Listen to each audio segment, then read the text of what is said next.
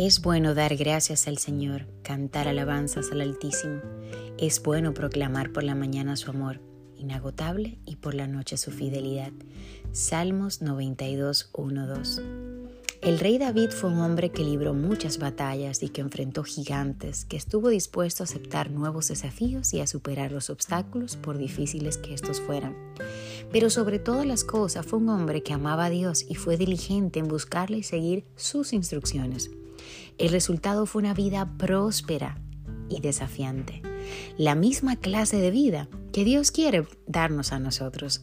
Si hoy tomamos la decisión de buscarle con todo nuestro corazón, con toda nuestra alma y con todas nuestras fuerzas, si no nos rendimos ante Él, mm, en busca de esa ayuda que los obedecemos. Así que hoy necesitamos ir a los pies del Maestro y pedirle que nos guíe, que nos lleve de la mano, que abra nuestros ojos y que nos lleves a ese destino que ya Él tiene preparado para nosotros. Que tengas un bendecido y feliz día. Recuerda que al compartir puedes transmitir este mensaje a otras vidas.